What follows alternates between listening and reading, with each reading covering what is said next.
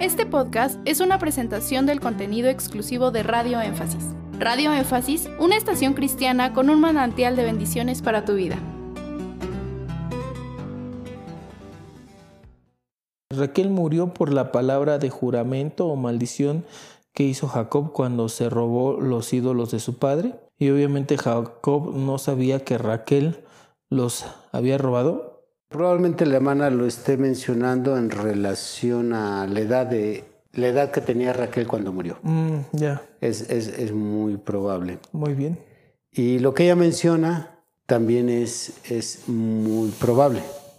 Aunque no recuerdo exactamente las palabras que pronuncia Labán, pero sí, sí he estudiado que existe una conexión entre lo que dijo esa ocasión Labán con la muerte de Raquel.